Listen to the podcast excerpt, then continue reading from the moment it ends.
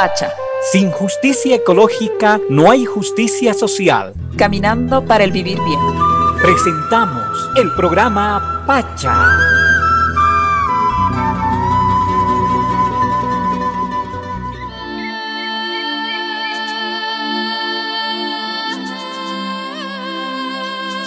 Buenas tardes queridos amigos de Radio Patria Nueva. Este es el tercer programa de nuestro espacio denominado Pacha. Y pues tenemos la compañía, como siempre, todos los días. Junto a Camila estamos el día de hoy. Camila, muy buenas tardes, un gusto tenerte aquí en este espacio en Radio Patria Nueva. buenas tardes, Víctor, buenas tardes a todos y todas quienes nos escuchan. Muy feliz de volver a ser parte de este espacio. Eh, hoy nos toca un tema especial, ¿no, Víctor?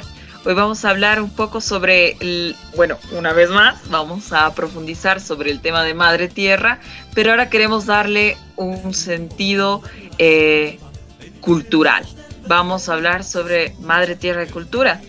¿Qué opinas de abordar este tema, Víctor? Es bien importante, eh, ¿sabes? En, todo el, en toda la historia en nuestro país, el espacio de mayor resistencia ante cualquier arremetida de, pues, de, los derechos de nuestros pueblos, siempre la cultura ha tenido un, lugar preponderante, un lugar donde se puede, ser, se puede hacer trinchera y nuestros pueblos precisamente después de la, eh, de la invasión que se hizo a este sector latinoamericano, pues la cultura fue la que, la que defendió precisamente nuestras formas de ser, nuestro estilo de vida, para que podamos un poco eh, tener por lo menos un espacio de resistencia. Otro de los momentos que podemos recordar también eh, es nuestra, nuestro proceso histórico en la República, cómo nuestros pueblos, a partir de nuestra cultura, se ha defendido precisamente los derechos. Y en este último tiempo, ¿no? Durante el golpe de Estado, nuestra cultura ha sido también la que ha defendido, pero relacionar nuestra cultura con la madre tierra, pues el día de hoy hemos de hacer, hemos de compartir. Es muy importante que hablemos de nuestra madre tierra y nuestra cultura, Camila. Precisamente, justo le has dado en el clavo el tema de la defensa de nuestro país, como lo comprendemos, como un Estado plurinacional, parte de la defensa de nuestras culturas. Y es eso lo que el golpe de Estado, lo que el gobierno de facto ha tratado de borrar. Y es eso lo que hemos, a lo que hemos resistido. Y lo hemos hecho precisamente desde nuestra diversidad con el pueblo, con nuestra eh, fortaleza y nuestra identidad cultural. Entonces, con esto empezamos esta introducción. Nos vamos ahora a una canción, ¿te parece, Víctor? Y luego entramos ya en profundidad con los, las preguntas que eh, nos surgen y que nos prepara producción y que nos llegan de nuestros amigos y amigas eh, por WhatsApp y a nuestra página de Facebook para poder entrar en detalle.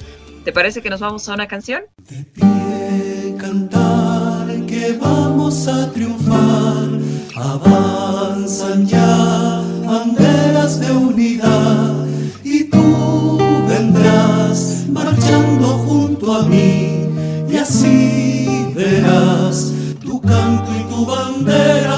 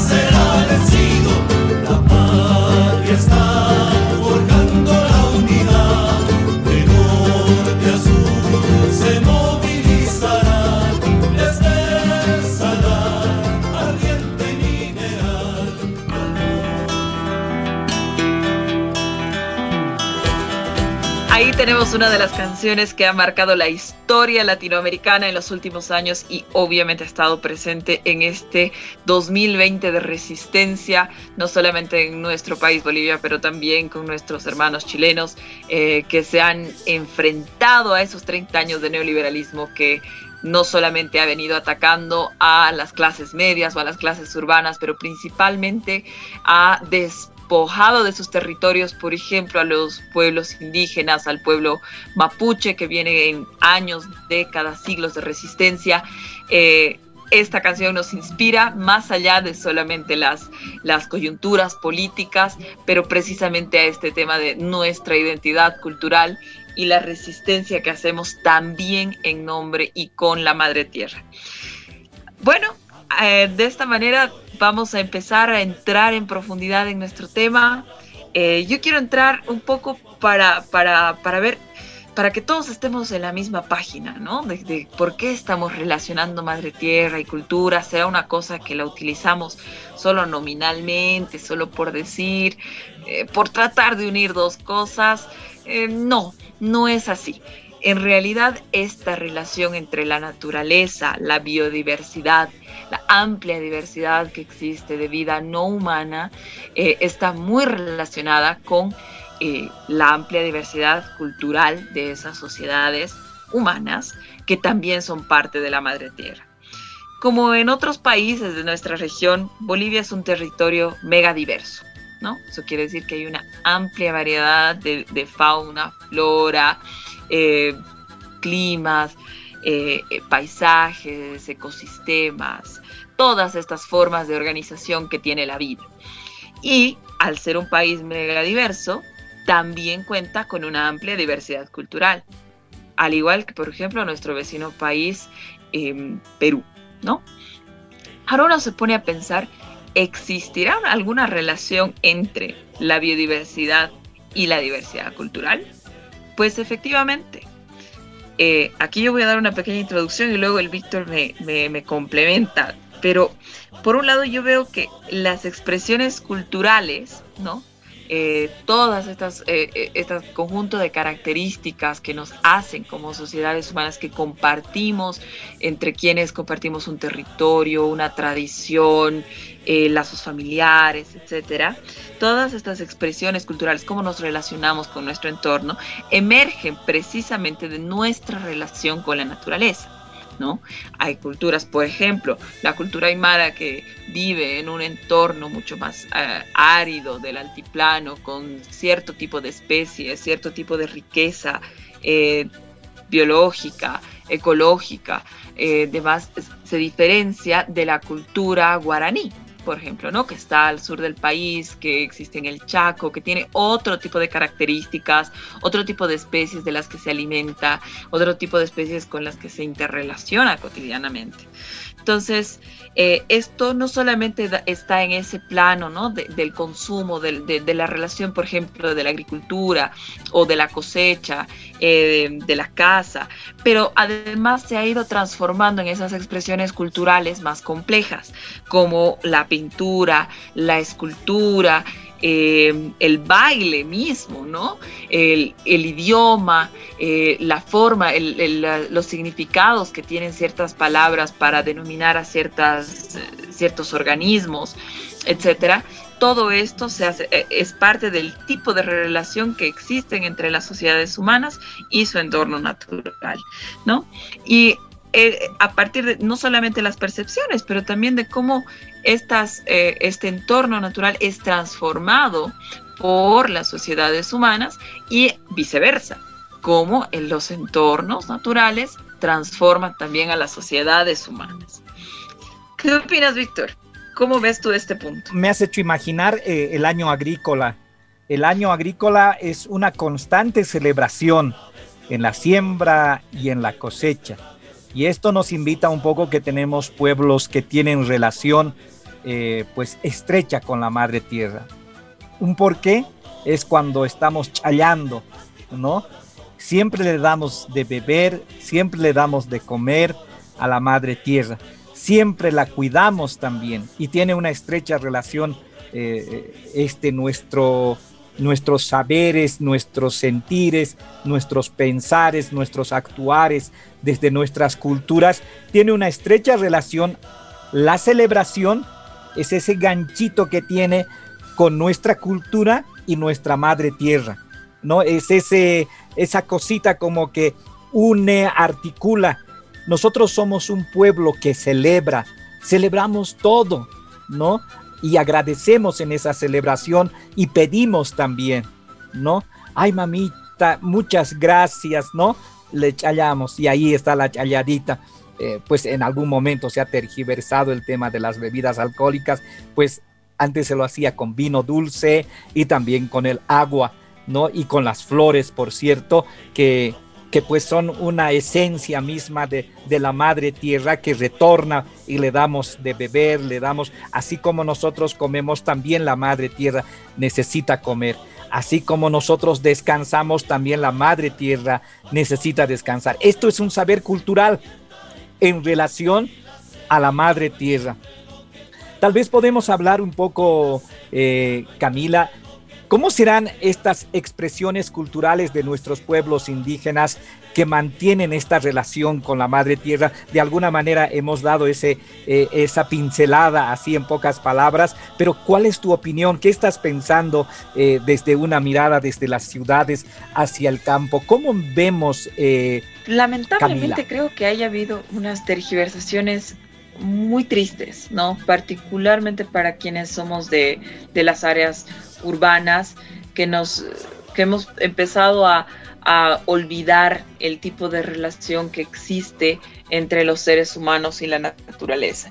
El hecho de que mm, nosotros no estemos en contacto directo con, por ejemplo, la producción de nuestros propios alimentos, uh, hace que creamos que eh, por dos cosas, ¿no? Por un lado, de que mm, hay gente que cree que la comida viene del supermercado y que no hay otro tipo de relacionamiento, o por otro, de que existen unas romantizaciones y una falta de comprensión de realmente cuáles, eh, cuáles son las, las expresiones culturales indígenas para y con la madre tierra, ¿no? Eh, en, eh, en muchos casos, este tipo de romanticismos, ¿no? De tratar de eh, creer que existe, eh, existen indígenas buenos y existen indígenas malos, ¿no? Entonces se crean narrativas, se crea una... Y esto parte de las, de las ciudades, lamentablemente a veces desde círculos académicos, ¿no? Incluso en los que si son pueblos indígenas que entran dentro de una narrativa que eh, desde la ciudad muy cómodamente creemos que es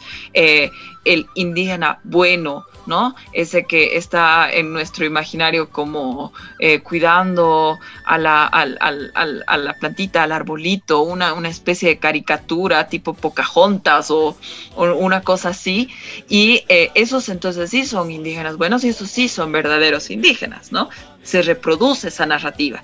Pero parte de terminar con la discriminación, parte de terminar con nuestro eh, con esta colonización mental, con este colonialismo que nos atraviesa a todos y todas, incluso a los sectores académicos principalmente y lamentablemente en nuestras regiones, es entender de que las culturas indígenas son culturas vivas, son culturas que van transformando su tipo de relación con la naturaleza y que además están pues también atravesadas por este sistema eh, socioeconómico que denominamos capitalismo en diversas expresiones, ¿no? Y cuando notamos de que son culturas vivas que están en constante transformación, que no son parte de una postal del pasado, ¿no? O que caen y que deben caer en nuestras narrativas idealistas, comprendemos la riqueza real de estas culturas, de su eh, capacidad y resistencia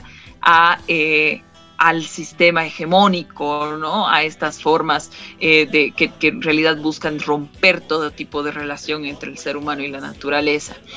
Yo creo que es importante entender desde las ciudades que existen estos tipos de narrativas y de que cuando nosotros escuchamos eh, por ejemplo, algún material audiovisual o escuchamos opiniones o leemos ciertos libros, artículos, tenemos que mantener los ojos muy abiertos y, ver que no todos tienen muy buenas intenciones y de que estas dos narrativas existen. ¿no? Y que parte de eh, luchar contra la colonización, de mantener vivas nuestras culturas, es empezar por entender que todos somos seres humanos, todos tenemos necesidades, todos tenemos una diversidad de reacciones, una diversidad de relacionamientos y que en ese marco es en el que se respeta la diversidad cultural, partiendo de que todos somos iguales, pero todos somos distintos. No sé si me dejo entender, Víctor. Hay miradas, ¿no? Que, que muchas veces se han quedado en, nuestro, en nuestros idearios en las ciudades, ¿no? Pero yo traigo un concepto a, a, este conversar, Camila, es el tema de la autodeterminación, ¿no? Y cuando digo autodeterminación de nuestros pueblos, no me estoy refiriendo solamente al campo, sino también a las ciudades, ¿no? Porque la autodeterminación eh, cuando hablamos de este término, estamos hablando de todos los autos, la auto, el autoestima, ¿no? Muchas veces eh, tenemos una autoestima muy bajoneado y tiene que ver con el hecho cultural, ¿no? Después de la colonia hemos tenido, eh, no vinieron pues a, a, a, charlarnos, sino más bien vinieron a invadirnos, ¿no? Y dejó una marca en la historia y tiene que ver con el tema cultural y tiene que ver con el tema de la autoestima. No, el decir campesino o indígena es lo peor, pero decir citadino o este término que han manejado algunos partidos políticos de derecha, ciudadanía, ciudadano, ¿no? Como, como que el ser ciudadano solamente fuera de, de la urbe, ¿no? Y el campo, ¿qué es? Con la misma pandemia, no hemos podido eh, sentir esto. ¿no? Ay, que nuestros hermanos que hay que valorar, no, hay que valorar, no dejo de no valorar al hermano policía, al hermano militar, a la hermana enfermera, al hermano médico. Pero el hermano productor, ¿dónde estaba? El que nos traía los alimentos a las ciudades a costa y en, en riesgo de que pueda contraer el COVID, ¿no? A él también era valorarlo. Y un porcentaje mayor de la población en Bolivia es pues campesino indígena, ¿no? Y esta valoración muchas veces no se la hace precisamente y tiene que ver con la madre tierra, porque los productos salen de la tierra y esos productos precisamente pasan por los supermercados, por los tambos, por las ferias y ahí consumimos. ¿no es cierto? Por eso había esta pelea, ¿por qué salen a vender, no? Porque están ahí en la calle, pero son nuestros usos y costumbres en esta relación así de unión, así unida, ¿no? Que, que tenemos con la madre tierra y nuestra cultura. Ese es pues, como diría un cuate, un chango, ¿no? Ese es pues nuestro estilacho. Así nosotros estamos acostumbrados a vivir de esa manera. ¿no? Ah, no se cuidan del COVID. Claro, es que nos han hecho dar miedo, ¿no? Y eh, el miedo muchas veces eh, eh, no nos deja desarrollarnos como ser humanos de la manera integral y tiene que ver, por eso reitero, con el tema de la autoestima, la autorregulación, ¿no? La autogestión. Seguramente en programas más adelante hemos de desarrollar estos temas, estos términos, pero yo me quedo en este programa hablando de la madre tierra y nuestra cultura, es el tema de la autoestima. Siempre han tratado de menospreciar a nuestra cultura, a nuestro estilo de vida, hasta nosotros, ¿no? Ya que estamos en la ciudad y que tenemos familia rural, a veces decimos, no, no, no, eh, es, que, es que yo vivo en la ciudad, soy licenciado, soy, tengo cierto grado académico. No, no, no, más grado académico, más al servicio del pueblo, más humano, ¿no es cierto? Más parte de, ¿no? El que tenga uno los grados académicos no significa que se sienta más que el hermano campesino. ¿Por qué? Porque el hecho cultural tiene también ciencia, ¿no es cierto? Es bien importante esto descubrir y, sale varias eh, cuestionantes, preguntas por ahí. ¿Cuándo afectamos a la madre tierra? ¿Afectamos también a la diversidad cultural? Esto que hablabas un poco en la introducción, Camila, aclararnos un poco, compartirnos tu experiencia, por favor. Justo cuando hablabas eh, ahora sobre el tema del menosprecio, eh, el tema de la, de, la no valoración, ¿no? Pasa en todos los niveles. Lamentablemente esta, esta supremacía blanca, esta eh, hegemonía moderna, cultural, etcétera, nos ha atravesado a todos los pueblos del mundo. ¿no? A todos los pueblos indígenas, a todos los pueblos originarios. Y precisamente con esta pregunta de, ¿y afectando a la madre tierra también se afectan las diversas culturas? Claro que sí. Las diversas culturas indígenas, eh, la amplia diversidad, son los actores y sectores más vulnerables, por ejemplo, al cambio climático. Son los actores y sectores más vulnerables a la contaminación del agua, ¿no? Entonces, eh, o a, al, a los proyectos que buscan desplazarlos de sus territorios, ¿no? Eh, que son proyectos de acumulación. Por ejemplo, como hablábamos al principio en el caso de, de los territorios mapuches de Chile, el hecho de que la empresa multinacional Benetton sea la que eh, Chile haya dado en concesión esos territorios a esa, a esa, a esa empresa de moda encima, eh, despojando, ¿no? a los, eh, a los hermanos mapuches de sus territorios. Y en el caso de las áreas protegidas también en cierto momento de la historia, que ahora nosotros las vemos como herramientas, digamos, que positivas, más adelante vamos a tener un momento de, discusión. Vamos a poder, eh, hablemos con gente que vive dentro de las áreas protegidas, hablemos qué pensamos sobre las áreas protegidas, qué les falta, qué les sobra. Vamos a tener un espacio de discusión. Pero volviendo a este tema, eh, por ejemplo, en algún momento de la historia, en el sudeste asiático, el hecho de la existencia de áreas protegidas tenían otros roles, pretendían poner al servicio de eh, los países que colonizaban esos territorios estas áreas diversas en recursos eh, para poder ser utilizadas después por el país colonizador y no así por los pueblos de su territorio. Entonces, cuando uno va afectando a la madre tierra se van perdiendo culturas. ¿Y sabes qué es lo más irónico, Víctor, y a toda la audiencia que nos escucha? Que después, en estas grandes eh, convenciones globales, eh, se escucha poner a los, a, los pueblos indígenas, o se ve poner a los pueblos indígenas como esos actores de postal, ¿no? Los que protegen la naturaleza, los que creen en la madre tierra. Entonces sirven así de imagen para las grandes instituciones internacionales y globales, eh, pero no como actores políticos. Pero eso no se ha quedado, eso, es, eso en realidad es algo contra lo que se está luchando. Los pueblos indígenas del mundo se están organizando eh, a través de su capacidad y fortaleza, diversidad cultural, para realmente proponer proponer en, ante este momento de crisis climática, ecológica, eh, de toda nuestra visión de desarrollo, de nuestra crisis, eh, bueno, pues sistémica, ¿no? En el, en, el, en el planeta, los pueblos indígenas han dicho, nosotros podemos resistir, tenemos las herramientas. Nosotros conocemos cómo relacionarnos con la madre tierra y podemos aportar nuestro conocimiento para eh, generar respuestas efectivas, generar una planificación efectiva para el uso de los recursos, para enfrentar el cambio climático, para evitar la pérdida de la biodiversidad, etcétera, ¿no? Pero ahora lo que nos toca es establecer diálogos entre la ciencia occidental, entre los eh, saberes y los conocimientos ancestrales que no son solamente datos al azar o datos en, que no deben tomarse en cuenta como ciencia, no, en realidad presentan conocimientos muy bien estructurados que tranquilamente pueden desarrollar un diálogo de igual a igual con la ciencia moderna, ¿no? Y en ese, en ese paso estamos, y en ese paso es el que debemos profundizar. Entonces, sí, efectivamente, eh, al dañar la madre tierra, dañamos la diversidad cultural, pero también la diversidad cultural resiste.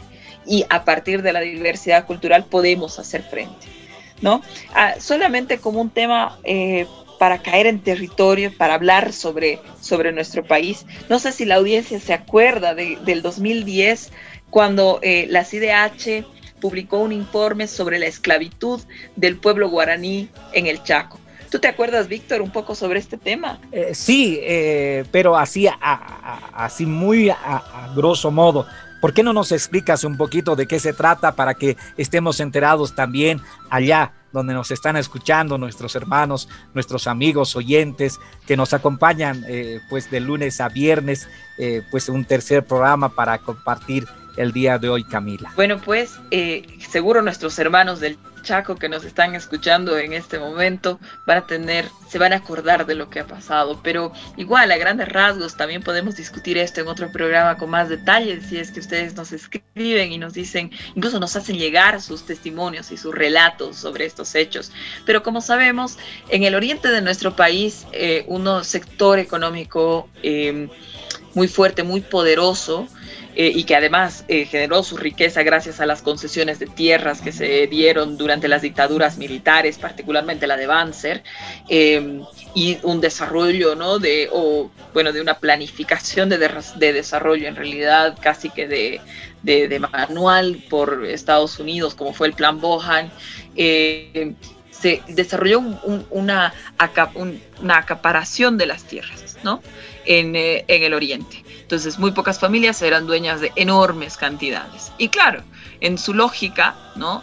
En la lógica que tienen estos que se creen dueños del mundo, eh, tenían unas amplias extensiones de tierra y con, eh, con, sus tierras venía la gente que vivía dentro, ¿no?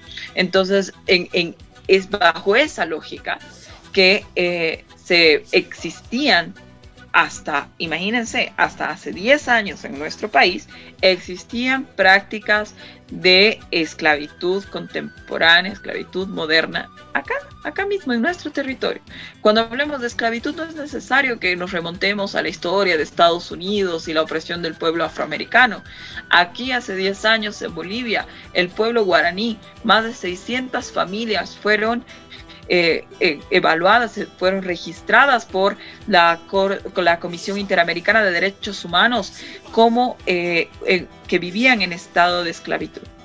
Entonces ahí se ve la relación entre el acaparar la tierra, ¿no? transformar el entorno para la agricultura, pero para esta agricultura extensiva que solamente piensa en la exportación y en la generación de riqueza, no en la alimentación de las familias, no en cuidar la seguridad eh, alimentaria. Eh, no en proteger nuestra soberanía alimentaria, sino en generar riqueza a partir de la explotación de la tierra también estuvo relacionada con la explotación del pueblo guaraní eh, en su momento. Entonces es un hecho que, nos lleva a, particularmente a nuestras nuevas generaciones, a los jóvenes, a, ustedes que quizás no están escuchando, que están en colegio, que están entrando a la universidad. Estos son temas que más allá de ser interpretados como coyuntura política, tienen que ser interpretados como la historia de nuestra sociedad, de nuestro país y esa historia entre la relación entre las culturas de nuestro país, la madre tierra y estos otros eh, procesos de dominación que la atraviesa. La abuela Mercedes decía, de una papita vamos a comer hijos, ¿no? y, y si se puede lograr hacer sin sentirnos mal, porque hay tiempos sencillos, hay tiempos muy bajitos y hay tiempos también donde hay abundancia, que seguramente ahí en algún momento, Camila, vamos a hablar de la famosa pirua, que en el gobierno del presidente Evo se hablaba de los famosos silos para guardar nuestros alimentos, ¿no? Eso, eso es pues el estilo de nuestras culturas. Entonces, que seguro vamos a hablar, pero yo quiero dejar marcado, si nuestra cultura puede, aporta en este momento a que haya una armonía con la madre tierra.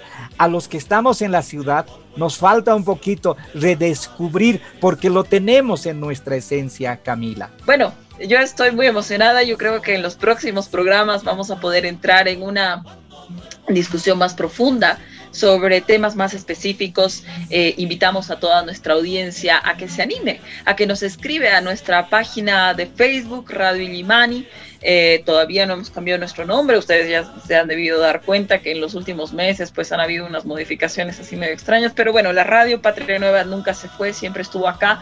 Pero nos pueden encontrar por eso, nos escriben a, nuestro WhatsApp que también está en nuestra página. Eh, estamos animados a escucharos y a escuchar sus sugerencias. Con esto último que decías, Víctor, yo quisiera que nos vayamos con una canción que se llama Para el pueblo lo que es del pueblo de nuestro hermano Piero que bueno, también nuestro presidente Lucho Arce nos sorprendió tocando esta canción junto a los hermanos mineros eh, en los últimos meses. Yo me despido de esto, de este programa, de ustedes, eh, muy contenta y nos vemos pues mañana. Así es, estamos ahí compartiendo por Red Patria Nueva su radio, la radio de todos. Sí, podemos estar equivocándonos. Ayúdennos a construir por favor, a todos los oyentes, ayúdenos, su opinión siempre va a ser importante. Muchísimas gracias. Hasta el día de mañana. Buenas tardes. Libertad era un asunto mal manejado por tres. Libertad era almirante, general o brigadier. Para el pueblo lo que del pueblo porque el pueblo se lo ganó. Para el pueblo lo que del pueblo, para el pueblo liberación.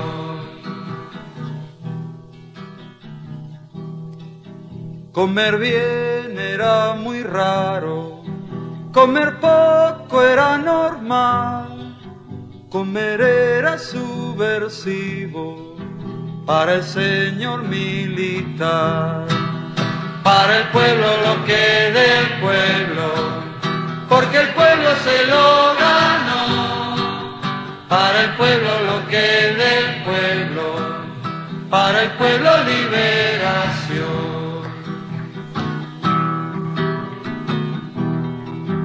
Eran actos de violencia, la alegría popular el pueblo tiene paciencia, dijo un señor general.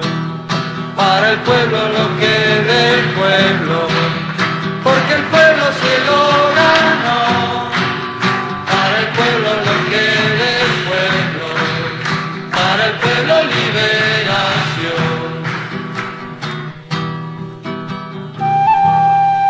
Hemos presentado Pacha sin justicia ecológica no hay justicia social. Caminando para el vivir bien. Gracias por su atención.